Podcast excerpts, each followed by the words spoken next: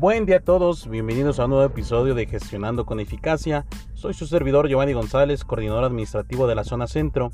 Nuestra misión es aportar conocimiento para lograr el objetivo organizacional. Quédate aquí que ya iniciamos.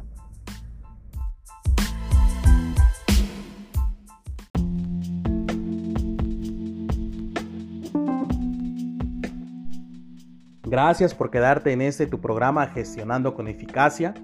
El tema de hoy, documentos oficiales para el cobro de dispersiones. Hoy en día, la enfermedad de COVID-19 ha ocasionado una apertura anormal de instituciones y dependencias gubernamentales, entre ellas el INE, autoridad encargada de llevar a cabo elecciones y emitir credenciales para votar.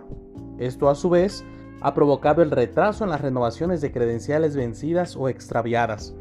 Por lo anterior, Quiero mencionarte los documentos con los que tu cliente podrá efectuar el cobro de su dispersión sin complicaciones.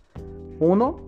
Cédula profesional vigente. Te recomiendo que esta no sea mayor a 10 años. Y 2. Un pasaporte. ¿Cuál es el proceso que debes realizar? Antes de solicitar garantía líquida, verifica que todos los integrantes de tu grupo cuenten con su INE vigente. Indica de forma implícita al presidente del grupo que él será el encargado de realizar el cobro de la dispersión. Por ello, deberá resguardar cuidadosamente su credencial. En el supuesto que el acreditado, quien realizará el cobro de la dispersión, no cuente con INE o ésta se encuentre vencida, cuestiona si cuenta con otro documento oficial, ya sea pasaporte, cédula profesional o si tiene alguna cuenta bancaria en alguna institución. Indica al administrador, al momento de confirmar la administración, que el acreditado, quien realizará el cobro de la dispersión, no cuenta con INE. Sin embargo, tiene a la mano cédula y o pasaporte y o alguna cuenta bancaria para el cobro. En el supuesto de ser cuenta bancaria, entrega en ese momento estado de cuenta del cliente donde se muestra el número de cuenta, clave interbancaria y membrete de la institución para realizar el trámite. Esta deberá estar a nombre de dicho acreditado. Si solo se trata de cédula o pasaporte, Menciona al subgerente para que la dispersión sea solicitada con referencia de cobro del documento al que corresponde. Recuerda que el cobro de la dispersión no solo puede realizarla el presidente del grupo, sino cualquiera de los que conforman el mismo.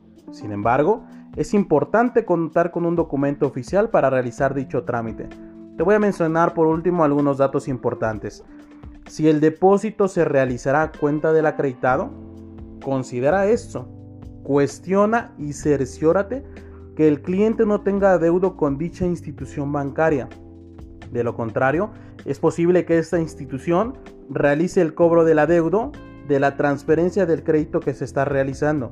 Y por último, solicita a los integrantes del grupo que se presentarán a desembolso acudir con una copia de su inelegible para el resguardo del kit legal. Gracias